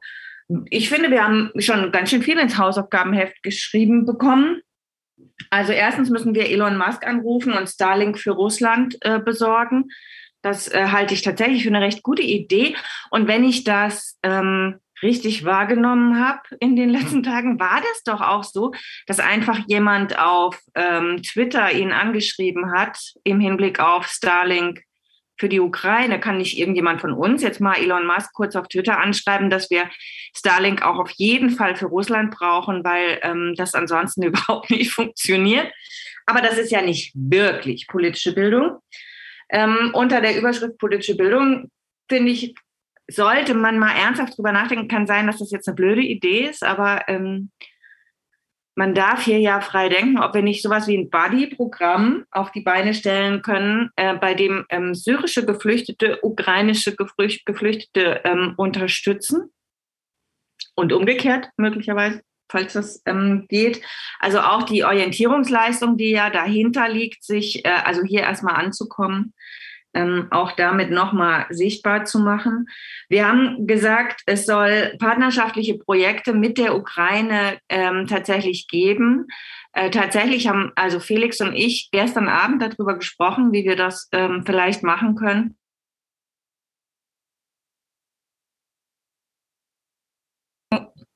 Anja?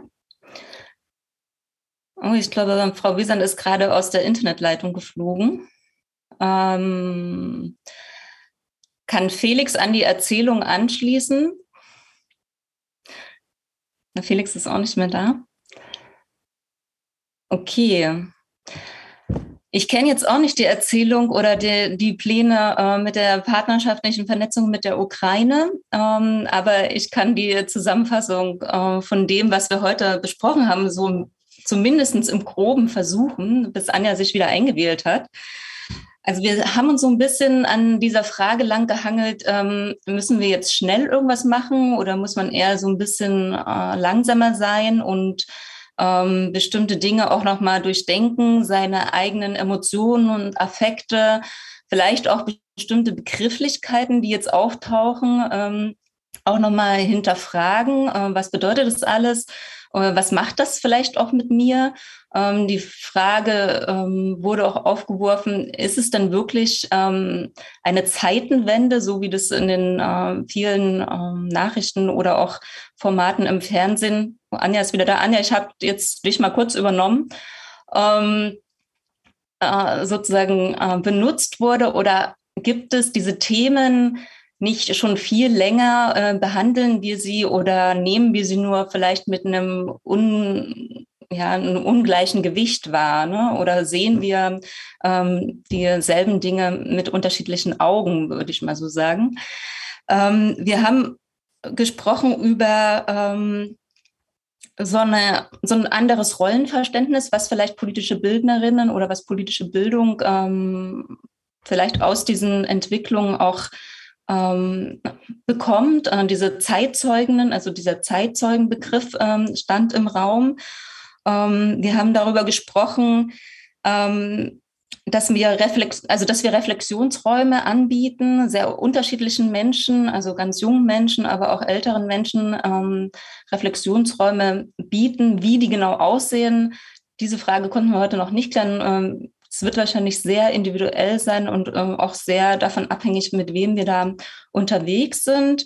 Und wir haben auch schon so ein bisschen darüber gesprochen, ähm, was passiert eigentlich oder müssen wir uns vielleicht auch vorbereiten oder das schon mitdenken, äh, diese ähm, Angebote, die vielleicht in einer Nachkriegs, äh, Nachkriegssituation von politischer Bildung ähm, erwartet werden und das vielleicht auch schon vorbereiten. Genau, das war so ein kurzer Rundumschlag. Anja, ich würde jetzt noch mal äh, dich bitten, deine Geschichte zu Ende zu erzählen. Ja, sorry. Also im schlechtesten Moment stürzt dann der Rechner ab. Ähm, aber also ich, ich habe nichts anderes getan als du, Kathleen, nämlich äh, versucht nochmal zusammenzufassen, was auf meinem Zettel steht. Und ich glaube, das ist jetzt schon ganz wunderbar gemacht worden. Von daher habe ich da jetzt gar nichts mehr zu ergänzen. Doch, du wolltest Partnerschaftsprojekte ansagen. Ah, mit der Ukraine, das war das letzte Wort, was ihr gehört habt. Ja. Na, da habe ich nur noch gesagt, dass ich mit Felix gestern Abend darüber ins Gespräch gekommen bin, wie man das vielleicht machen könnte. Okay. Das war sozusagen schon das Ende der Geschichte. Ja. Super. Weiter sind wir noch nicht. Okay, dann würde ich sagen, das ist auch ähm, ein gutes Schlusswort für äh, das Ende dieses heutigen ersten Austausches.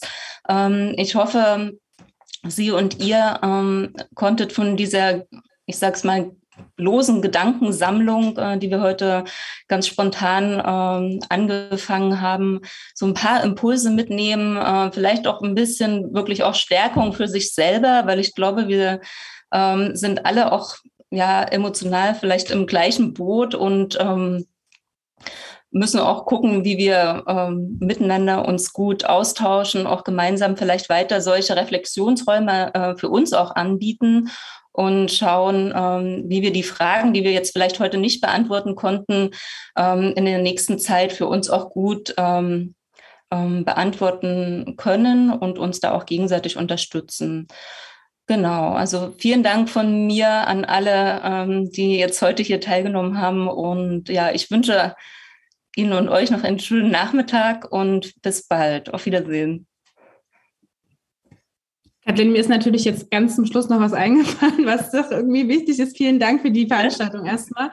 Aber ich glaube, weil Patrick Püsche das vorhin gesagt hat, ich würde gerne eine Sache sagen, die auch in anderen Kontexten wir ja nicht oft genug sagen können. Ich finde auch im Kontext von der Thematisierung von Krieg und vor allem von so einem Angriffskrieg muss und darf politische Bildung nicht neutral sein. Also sie muss Emotionen zulassen, sie muss eigene Emotionalität zulassen und sie muss, finde ich, auch eine klare Abwehr und eine klare Verurteilung von so einem Angriffskrieg in egal welcher Form irgendwie möglich machen. Also das war mir nochmal wichtig, weil das ist heute noch nicht gefallen, aber das war ein Punkt, den ich nochmal gerne, vielleicht auch so zum Schluss, keine Ahnung, aber sagen würde. Also wie in allen anderen Fällen auch, politische Bildung muss weder emotional noch in einem Werturteil, was sowas angeht, neutral sein. Krieg ist in jeder Form zu verurteilen. Ich habe äh, vorhin auch kurz gezögert, weil es darum ging, okay, wer hat schon Erfahrungen gemacht und ähm, ich stehe noch davor, die Erfahrung mit den Schülerinnen und Schülern zu machen, ähm, weil ich immer nur am Freitag in der Schule bin. Und mich haben aber tatsächlich schon Nachrichten von Kollegen und Kolleginnen erreicht, die gesagt haben, okay, erstens, was sollen wir machen? Und zweitens, unsere Klasse ist total durch den Wind, kümmerst du dich darum? Und ähm, ich glaube, es wurde schon ganz viel gesagt, aber ich würde auch noch gerne an eine Sache, die ähm, Herr äh, Püschel-Stefan gesagt hat, anschließen, nämlich ist es irgendwie schwer, über den Inhalt die Schülerinnen und Schüler zu beruhigen, weil wir haben ja keine Antworten. Also wir können ihnen nicht sagen, alles wird gut oder ähm, ihnen irgendwie die Angst nehmen, die sie haben. Aber es gibt immer Möglichkeiten, ähm, und da, die werden ja auch gerade wirklich ähm, mannigfaltig in den sozialen Medien geteilt, wie aber trotzdem Schülerinnen und Schüler, und das gilt ja aber genauso für uns alle, ähm, in dieser Situation was für sich tun können, wenn sie merken, die Angst wird zu stark, sie sind ähm, überfordert. Das gilt nicht nur für Schülerinnen und Schüler, ähm, natürlich für uns und es gilt genauso für Menschen in der ähm, Erwachsenenbildung. Und da Skills an die Hand zu geben, Tipps zu geben, ähm, was sie machen können, wenn sie wirklich konkret ähm, überfordert sind. Und es können ja dann, ähm, sind oft so ganz praktische Handlungsanweisungen, also irgendwie wieder in eine ähm, Selbstwirksamkeit zu kommen. Ich habe Sachen gelesen wie ähm, ein Kuchen backen, also so ganz konkrete Sachen, ähm, im Garten arbeiten, irgendwas zu machen, was einen, einen Abschluss hat, wo man ein Ergebnis sieht. genau, das wollte ich gerne noch dazu sagen. Ich sehe, der Norbert hat auch noch die Hand oben. Ähm, hattest du noch einen Beitrag zu dem, Norbert, oder ist das eine Hand von vorhin? Beides. Beides. Ich, ich, ich dachte, wenn du jetzt schon offiziell verabschiedet hast, genau, dann ist das vielleicht schon der Nachklapp. Dann, ähm, dann würde ich vorschlagen, alle Menschen, die sich jetzt noch in dem Raum weiter unterhalten wollen, können das gerne locker tun, glaube ich. Ne? Und ähm, für die Menschen, die aber jetzt los müssen, weil sie noch terminlich gebunden sind oder so, ähm, würde ich sagen, ähm, es ist vollkommen in Ordnung, wenn man jetzt seinen Nachmittag startet. Genau.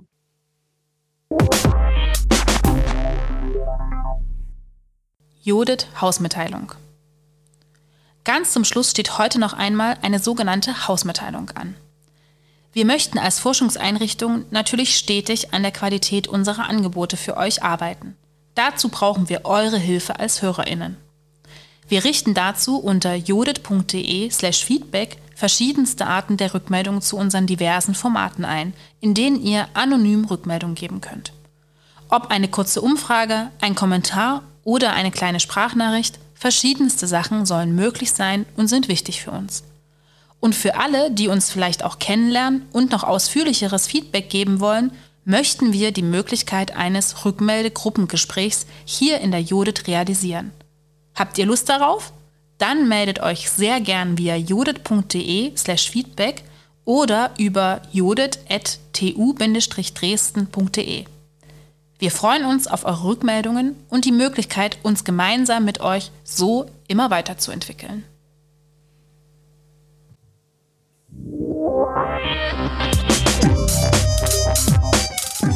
Brille auf, wir müssen reden. Der Judith Podcast.